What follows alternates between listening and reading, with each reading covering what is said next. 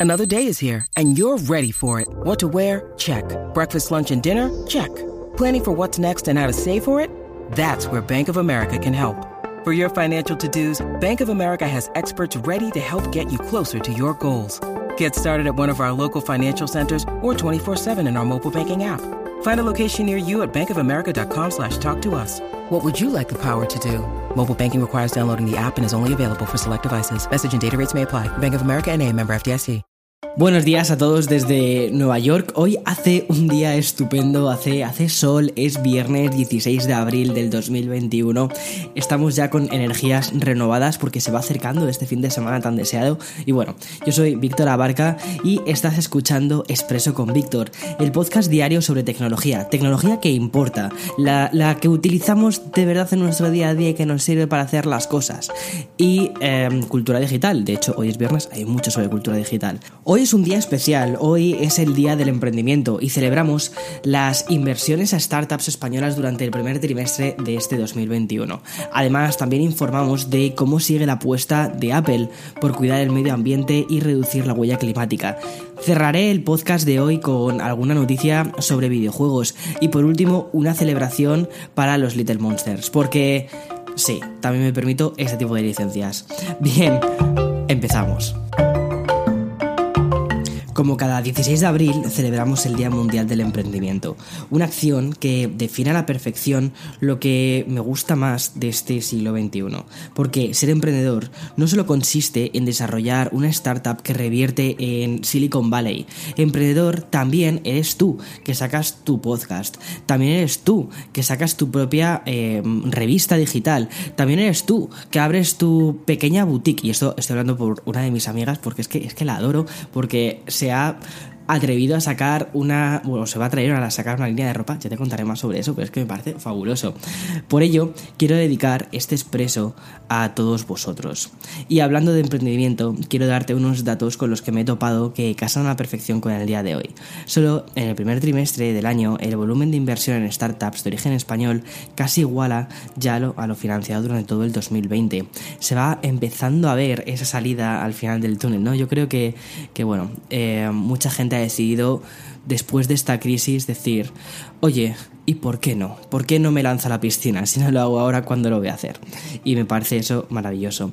Sin contar abril, en este 2021, al que no podemos definir aún como post-pandémico, se ha alcanzado una inversión por valor de 1.080 millones de euros. En cuanto al número de operaciones realizadas, las 93 que ya se contabilizaban han convertido a 2021 en el segundo año con mejor actividad desde que se registran este tipo de, este tipo de datos.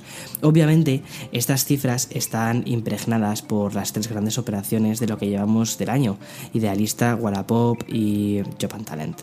Mientras Idealista se apuntaba a dos rondas de 250 y 175 millones de euros respectivamente.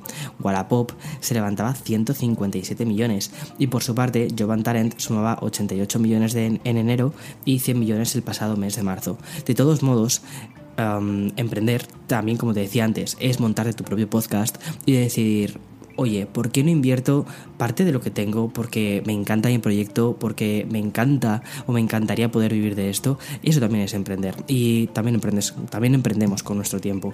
De todos modos, considero, y esto dando mi toque completamente personal, considero que todavía se pueden hacer muchas más cosas por ayudar a los emprendedores más pequeños y em, aquí sé bastante bien de lo que hablo. Desde los 21, desde los 21 años llevo, llevo haciendo proyectos em, eh, independientes y em, no sé, a veces como que echas de menos una especie de, de, mano amiga, o al menos aunque simplemente sea una sonrisa, ¿no? Que te ayude a seguir adelante. Pero oye, Let's go, que es viernes abandonamos lo más pecuniario, lo dinerito, y a nivel práctico para hablar de otro tipo de inversiones. Ya es sabida la preocupación de Apple por el medio ambiente, hasta el punto de haber tomado una serie de medidas que engloban la apuesta por energía 100% renovable, el uso de materiales reciclados o el, o el aluminio verde que se fabrica sin producir dióxido de carbono, y por supuesto el funcionamiento de todas sus instalaciones a base de energía limpia. Medidas que pretenden desembocar en un objetivo muy claro y es convertirse en una compañía sin emisiones de carbono en el plazo de 10 años. Ese objetivo que se han puesto para 2030 encontró ayer un impulso muy grande a través del Fondo de Restauración de 200 millones que ayudarán a acelerar sus inversiones en soluciones naturales. Es decir, van a poder profundizar en el claro objetivo de eliminar esa huella de carbono.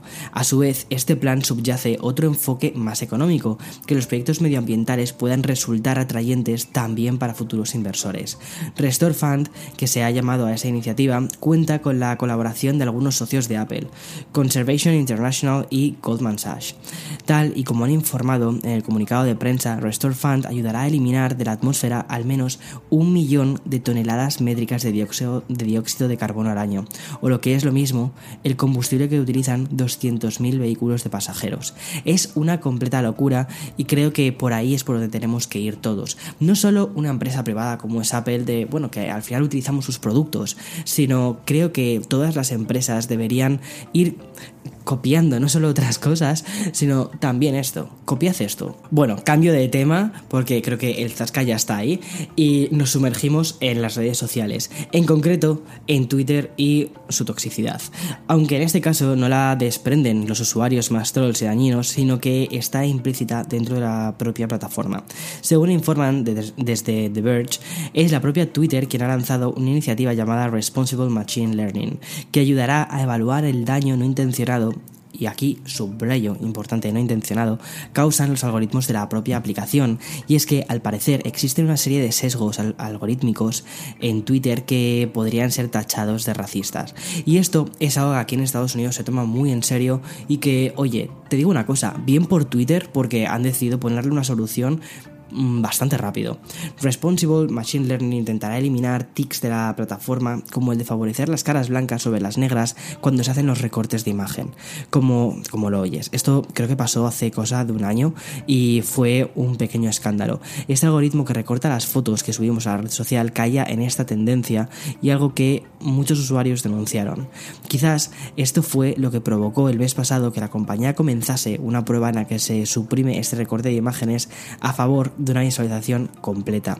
La iniciativa también implicará otras dos líneas de trabajo, las recomendaciones de la línea de tiempo de inicio en todos los subgrupos raciales y las recomendaciones de contenido para diferentes ideologías políticas en siete países. Esto es, no sé, considero que puede ser al mismo tiempo también un... Mm, no lo sé, no sé hasta qué punto puede ser positivo. Mira, no sé si conoces un poco el, rollo de, la, de la mm, caverna del eco, ¿no? Es decir, si tú estás muy metido, por ejemplo, en una orientación política y únicamente te llegan eh, mensajes políticos que son afines a lo que tú opinas, entonces vas a sentir que la realidad es esa. Sin embargo, también una cosa que yo veo bastante buena de, Internet es que a veces te llegan opiniones que vienen de otro tipo de sitios y ese tipo de opiniones también te pueden o idealmente te podrían hacer eh, cambiar de opinión o, o cambiar algunos sesgos que tienen. Te digo una cosa, ahí me han servido. Eh, he cambiado durante este último año de opinión en algunas cosas que pensaban que eran así, simplemente porque, bueno, pues por la cultura en la que he crecido, que es España, eh, bueno, pues pensaba que había ciertas cosas que eran así y al mudarme a este país me he dado cuenta de que efectivamente existen unos problemas estructurales que, venías escuchando, ¿no? En la radio, en la tele, que dices, wow, qué exagerados, hasta que al final, oye, empiezas a leer historias, empiezas a, a empaparte de las historias historias y narraciones que te cuentan otras personas y muchas veces a través de las redes sociales y dices, mm, pues quizás sí que hay parte de, verdad en todo esto y al final lo entiendes, lo comprendes, lo escuchas. Entonces, bueno, me, tengo mucho interés por saber qué va a hacer Twitter en, en este aspecto. De todos modos, considero que es una red que por lo general se toma muy en serio a los usuarios y se toma también muy en serio la libertad de expresión. Pero bueno, ahora voy a entrar con las noticias más de cultura digital, pero antes voy a hacer una pausa publicitaria. When you need mealtime inspiration, it's worth shopping Kroger, where you'll find over 30,000 mouthwatering choices that excite your inner foodie. And no matter what tasty choice you make, you'll enjoy our everyday low prices, plus extra ways to save, like digital coupons worth over $600 each week. You can also save up to $1 off per gallon at the pump with fuel points. More savings and more inspiring flavors make shopping Kroger worth it every time. Kroger, fresh for everyone. Fuel restrictions apply.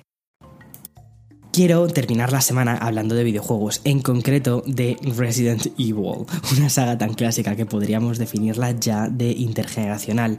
Por ella han pasado los de la generación X, los millennials y ahora lo disfrutan también los de la generación Z.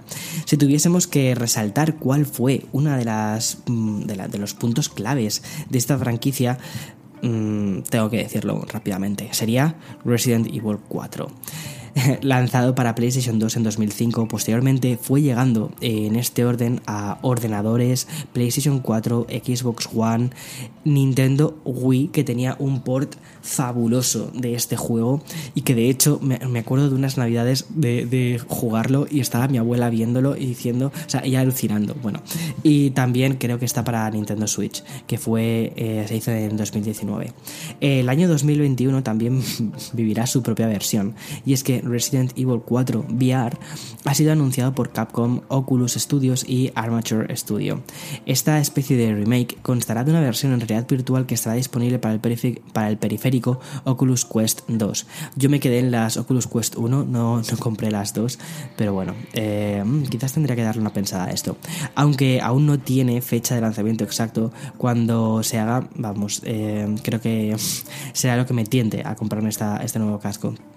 Además de la adaptación a realidad virtual de Resident Evil 4 VR, el juego cuenta con otro punto muy interesante en su propia sinopsis, una misión de rescate de la hija del presidente de Estados Unidos, la cual se encuentra en algún punto perdido de los montes de España, pero con un acento estilo, estilo mexicano, yo diría. Es, es una combinación bastante interesante. Bueno, para conocer más sobre esta nueva aventura tendremos que esperar al Oculus Gaming Showcase, que se celebrará el próximo 21 de abril. Oculus Es un producto lanzado por la compañía Oculus que pertenece a Facebook.